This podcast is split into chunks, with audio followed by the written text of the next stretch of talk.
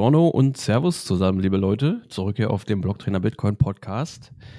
Ihr hört den Wochenrückblick und das ist ein Bitcoin ASMR Video. Nee, Quatsch. ja, Mikey Boy, bist du auch da? Ja, Olla, Olla, natürlich bin ich da. In fernen Landen. Das sieht so anders aus bei dir. Hast du umdekoriert ja, oder? Das stimmt, das stimmt. Ich äh, bin unterwegs und mache eine Folge aus dem Hotel heute. Cool. On Tour, ja. On Tour. On Tour mit Blockzeit. Ja, okay, dann machen wir die Blockzeit noch, genau. also, wir haben gerade die 809771. Ja, habe ich auch. bei dir? Can confirm. Perfekt. Ist wieder ein bisschen leerer geworden. Tatsächlich bei mir gerade nur so 99 Blöcke in Charge. Ja. Ja, ist ein bisschen, bisschen abgespeckt. Haben sie gut abgearbeitet. Im, Im Vergleich zur letzten Woche lohnt es sich etwas mehr Kanäle aufzumachen, aber. Ja. Wobei hohe Priorität auch bei 33 liegt. Ja. Naja, läuft. Was sagt die Hashrate? Mal einen kleinen Blick reinschmeißen.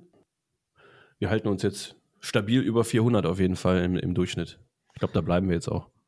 Ja, ich, ich glaube eher da, wir haben ja noch so eine kleine News, die heute gleich kommt. Da äh, wird es eher in Richtung äh, 500 gehen und zwar beständig aus meiner Sicht. Welche genau meinst du jetzt eigentlich? Sollen wir starten? Ja, dann hauen wir mal rein, wa? Okay, dann greife ich das jetzt direkt einfach mal auf. Und zwar hat der Mining-Gigant äh, Bitmain eine neue Endminer S21-Serie vorgestellt. 21. Und zwar, äh, wir hatten schon mal darüber gesprochen, als die Geräte, soweit wir wissen, in Riga vorgestellt wurden. Und jetzt wurde das Ganze aber offiziell angekündigt. Und zwar sollen die ersten Geräte entweder schon zum Ende des Jahres oder spätestens Anfang des, Jahr, des kommenden Jahres ausgeliefert werden. Und äh, ja, wie damals schon berichtet, wird es einen neuen luftgekühlten Miner geben und einen wassergekühlten. Was interessant ist an den Minern ist einfach die neue Terahash-Zahl und zwar schafft man mit dem luftgekühlten Miner um die 200 Terahash pro Sekunde und mit dem wassergekühlten um die 335 Terahash pro Sekunde. Und dabei sind die auch noch extrem energieeffizient. Ja, genau. Ja, aber schon ordentlich. Also wenn das du überlegst, stimmt, vor ein paar Jahren hättest du mit einem so ein Ding äh, das, ganze, das ganze Netzwerk gestemmt. Oder ich glaube, du hast jetzt bei weiß nicht, diesen ganzen anderen äh, Casper-Blockchains, die es ja noch gibt, ich glaube, da bist du mit, mit einem von diesen neuen Dingern äh, zigfaches über der Gesamtleistung des ganzen Netzwerks. ja, es ist irre. Es ist echt irre, was da, äh, was da passiert. Aber ist ja toll ja. zu sehen, von daher. S21, ja, schöne Reihe auf jeden Fall. Genau, und dann auch wieder der, der Bogen zu dem, was ich eben gesagt habe. Ich denke, wenn da jetzt äh, die ersten Bestellungen eingehen, werden wir Ende nächsten Jahres oder so auf jeden Fall mal die, äh, glaube ich, 500 Terahash sehen. Das, yep. das, wird schon verrückt. Mal schauen, also sie, sie wollen ja irgendwie 50.000 Einheiten pro Monat rausballern, äh, insofern sie das einhalten können. Man weiß ja nicht genau. Ja. Braucht ja auch die ganzen Nano-Chip-Technologie, ja. Man kennt ja das, die Problematik in der Welt. Ja. Mal schauen. Aber auf jeden Fall fand ich auch äh, interessant, die haben relativ günstige Startpreise jetzt für den Anfang. Irgendwie bei dem luftgekühlten 2800 Dollar und bei dem äh, anderen bei 4690 pro Stück. Und später sollen die dann äh, nach einer gewissen Zeit, das ist irgendwie so ein, ja, um auf den, auf den Markt zu werfen, so ein Angebotspreis quasi, sollen die dann bei 3920 der luftgekühlte und der wassergekühlte bei 6566 Dollar liegen. Ja, ja, wobei ich denke, dass die, ähm, diese Angebotspreise erstmal nur für die Großabnehmer da sein werden. Ne? Ja, ich habe schon überlegt. nicht, nicht wirklich. Mein S9, der, der reißt es noch raus die nächsten zehn Jahre. Wolltest du dir ein neues Lottospielgerät zulegen? nee, nee. Das, das wird ein nettes Spielzeug dann in zehn Jahren. Ne? Da, ja, genau. Da kauft man sich dann den S21 zum Rumspielen. Sehr gut. Ja, dann gab es eine Analyse von Arkham Intelligence. Die haben versucht herauszufinden, wer die größten oder der größte Inhaber der, also wer den größten Satoshi, wer den größten Bitcoin-Stack hat. Und äh, tatsächlich wurde da was gefunden. Und das ist so ungefähr auf einer Liga mit dem guten alten Satoshi oder die oder mehrere, man weiß es ja nicht.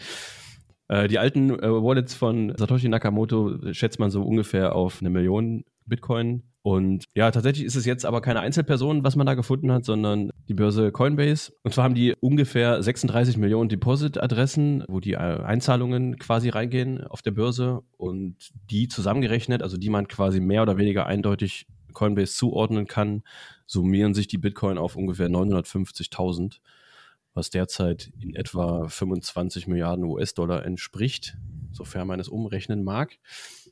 Und ähm, die größte davon zum Beispiel hat allein schon äh, um die 10.000 Bitcoin. Also ja, im Endeffekt ist es auch nur ein kleiner Fun-Fact. Es sollte auf jeden Fall wieder mal dazu anregen, darüber nachzudenken, ob man seine Bitcoin auch einer Börse, sofern man diese Börse überhaupt nutzt, was unbedingt nicht unbedingt eine Empfehlung, Empfehlung so ist, ähm, ob man sie nicht selber auf ihr auf sein eigenes Hardware-Wallet packt, anstatt es der Börse zu überlassen, weil es ist natürlich nicht der die Bitcoin gehören natürlich nicht äh, Coinbase selber, sondern es ist im Endeffekt eine treuhändische treuhänderische Verwahrung für die Kunden und man weiß natürlich in letzter Konsequenz im Endeffekt nie genau, was damit passiert. Ne? Das ist eine Vertrauensgeschichte. Absolut. Not your keys, not your coins. Not your keys, not your cheese, ja. ja, genau, ganz genau. Tja, viel mehr gibt es dazu gar nicht zu sagen. Ja, genau. Dann gibt es Neuigkeiten aus dem äh, MicroStrategy-Land. Und zwar hat die Firma wieder mal etwas zugelegt. Der DCA läuft der, bei MicroStrategy.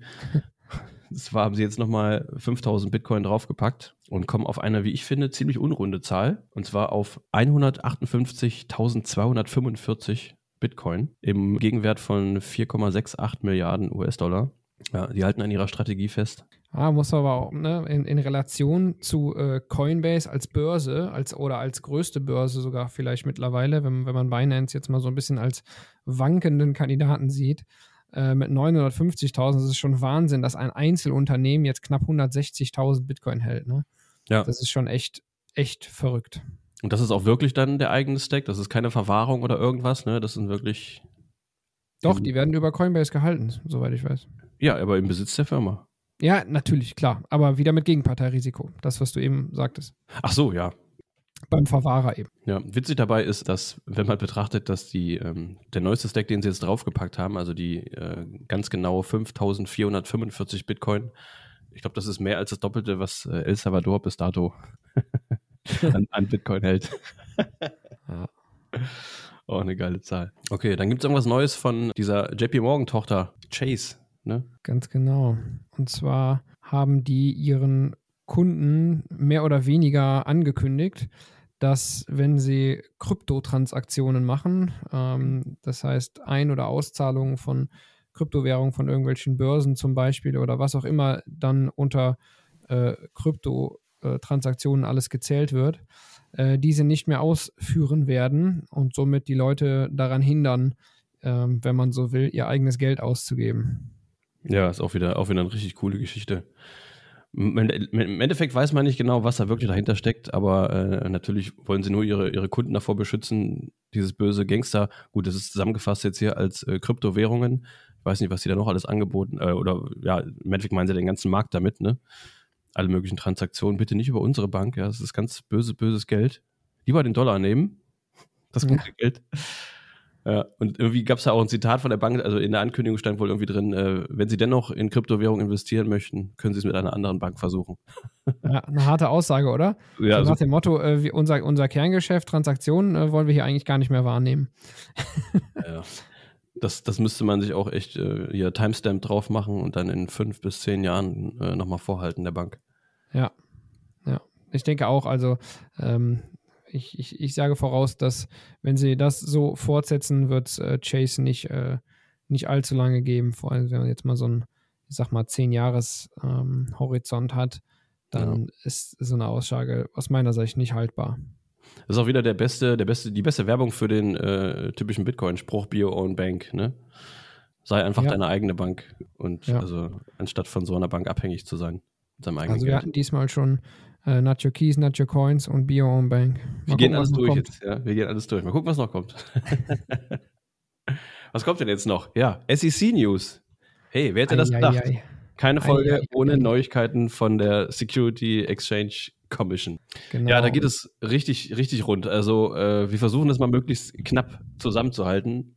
Kurz gesagt, gab es jetzt, glaube ich, die dritte Anhörung mit Gary Gensler in der Mitte und drumherum ein Stuhlkreis. nee, aber der wurde echt gut in die Mangel genommen. Mehrere Kongressabgeordnete haben mehr oder weniger verbal auf ihm eingehackt.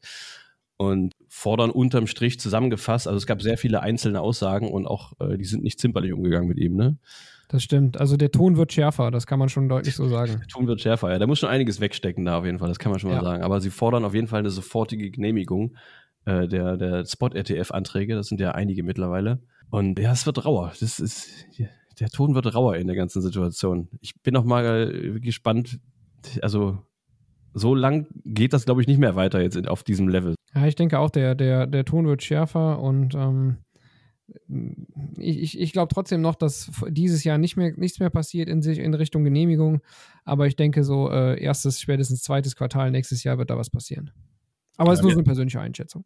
Ja, wir hatten ja letzte Mal irgendwann mal äh, über die verschiedenen Termine gesprochen, die die einzelnen Anträge haben. Und, äh, ja, glaub, ab Januar wird es da sehr spannend. Ja, ich glaube, der aller, allerletzte war, glaube ich, Anfang März oder so. Ich 1. März, März Kopf, ja oder 15. Ja. irgendwie sowas. Da war irgendwann so der, der, finale Tag, wo das auf jeden Fall geklärt werden muss. Ja, wahrscheinlich wollen sie noch ein bisschen. Ja, genau. Was man so ein bisschen als so eine Art äh, Trotzreaktion der SEC einstufen könnte, ist, dass die äh, beziehungsweise zwei ähm, Anträge nach dem nach der Anhörung, äh, obwohl dafür glaube ich noch über einen Monat Zeit gewesen wäre, äh, die zu verschieben theoretisch ähm, wurden diese direkt an dem, an dem Tag oder an dem Tag danach äh, erstmal noch äh, auf weiteres verschoben. Äh, das heißt, man, man geht jetzt wirklich auf diese, was wir gerade gesagt haben, Deadlines in Anführungszeichen im Januar. Ich glaube, der von ARK Invest, wenn ich es richtig im Kopf habe, von, ähm, wer war das noch? Äh, Cathy Wood, glaube ich. Mhm. Der ETF äh, ist der erste, der im Januar ausläuft und da könnte es halt eben sehr, sehr spannend werden an der Stelle. Ja, spätestens im März werden wir es erfahren, wie es ausgegangen ist. Also hoffe ich zumindest. Genau. Es sei denn, es werden neue Termine gefunden. Naja, man weiß es nicht genau. Keep calm, stack sets. Ja, es gibt mit Sicherheit demnächst wieder Neuigkeiten aus von der SEC. Ja, sicherlich. Ja. Dann gibt es ganz coole Neuigkeiten, wie ich finde. Und zwar hat sich die äh, Santander Bank, die spanische, ist eine spanische, ne? Ja. Ja. Ziemlich große Bank auch, in einem Newslet Newsletter an institutionelle, boah, das ist wieder schwierige Wörter heute für mich, Investoren geäußert und hat El Salvador überraschenderweise als äh, Land mit Investitionspotenzial wirklich positiv hervorgehoben. Hat die positive Entwicklung im Allgemeinen da betont, also dass die Kriminalität zurückgegangen ist, Mordrate äh, die, die Wirtschaft ist im Aufschwung, der Tourismus zieht an, die haben irgendwie in der ersten Hälfte 2023 30 Prozent Tourismus äh, zulegen können. Also ein sehr, sehr positives Bild, was da plötzlich gezeichnet wurde und das von einer, ja, von einer Bank und nicht gerade von einer kleinen Bank. Finde ich schon ganz interessant. Also ist eine nette Wendung irgendwie. Ne? Ja, absolut. Ähm, mal schauen, ob das äh, noch andere größere Institutionen dazu bewegt, sich mit dem Thema oder dem Land El Salvador mehr zu beschäftigen und auch solche tollen, positiven, äh, ja, sagen wir mal, Statements da abzugeben. Ja. Wollen wir mal schauen, wie die Kunden, die diesen Newsletter empfangen, darauf reagieren. ja. ja. Wer weiß, was die da für ein Feedback bekommen, das kriegen wir ja leider nicht mit. ja. Müsste man sich vielleicht mal direkt vor Ort angucken in El Salvador. Oh, Oh, möchtest du, möchtest du was ankündigen, oder? Nee, ich weiß doch gar nicht, was du meinst. Gehen wir zur nächsten News. ja, dann gab, gab es noch was von nicht MicroStrategy, sondern Microsoft. Da, sind, äh, da gab es einen kleinen Leak. Ich glaube, das ist aus Gerichtsunterlagen entnommen worden, die aus einem Gerichtsverfahren von 2022 allerdings. Und da ging es darum, da wurde entdeckt, dass quasi ein Wallet implementiert werden soll für die Xbox Inwiefern das jetzt immer noch aktuell ist oder nicht, oder was generell daraus wird, äh, ist noch nicht so ganz klar. Es ist natürlich eine nette, nette, nette kleine Info gewesen, aber man weiß, wie gesagt, im Endeffekt gar nicht, was daraus geworden ist oder inwiefern diese ganze, das ganze Vorhaben noch aktuell ist. Ja, an der Stelle muss man ganz einfach sagen, dass man äh, beziehungsweise als, gerade als Bitcoiner da definitiv nicht so viel reininterpretieren sollte, denn es äh, wird nicht so sein, dass wir jetzt irgendwie 2024 irgendwas mit Sets zahlen können im äh, Microsoft Xbox Store. Ähm, das äh, sieht wohl erstmal nicht danach aus. Das Ganze scheint eher so in Richtung ähm, ein bisschen Crypto-Wallets oder dieser ganze Metaverse, NFT und sonst irgendwas Kram gegangen zu sein. Ob das jetzt immer noch aktuell so ist und äh, noch weiter so verfolgt wird, können wir auch nicht sagen. Aber ähm, ja, es ist im Prinzip mehr so ein bisschen ähm, Hype-News, die da hochgekocht ist, als dass es tatsächlich irgendwie eine äh, ne, ne nachhaltige Geschichte ist, wo wir sagen können, dass da das ist jetzt wirklich ein neuer Use Case für, für Lightning oder so. Genau. Ja, das war es eigentlich schon dazu. Was ist das nächste Event, was ansteht? Ich glaube Amsterdam, oder? Ich glaube auch. Ähm, Amsterdam ist das nächste, was ansteht. Wirst du hinfahren? Nee, ich bin nicht da. Bist du da? Nee, nee ne? ich auch nicht. Ich, hab, ich kann kein äh, Holländisch. Ich war, es ist auf Englisch, Philipp.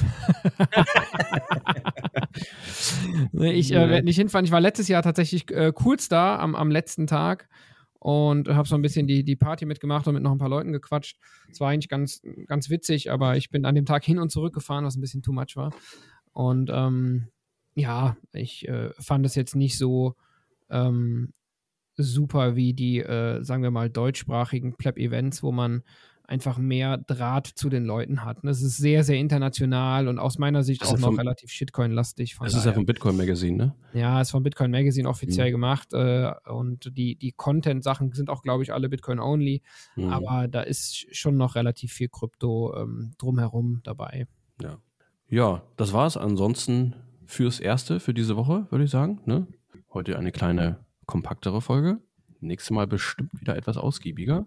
Ansonsten würden wir uns gerne dann verabschieden und bedanken, dass ihr zugehört habt. Ja, das sehe ich auch so. ich war jetzt gerade etwas überrascht. Ja, äh, danke fürs Zuhören, Leute. Äh, denkt an Value for Value, wenn ihr Bock drauf habt. Und äh, bis zum nächsten Mal. Bis dann. Ciao. Ciao, ciao.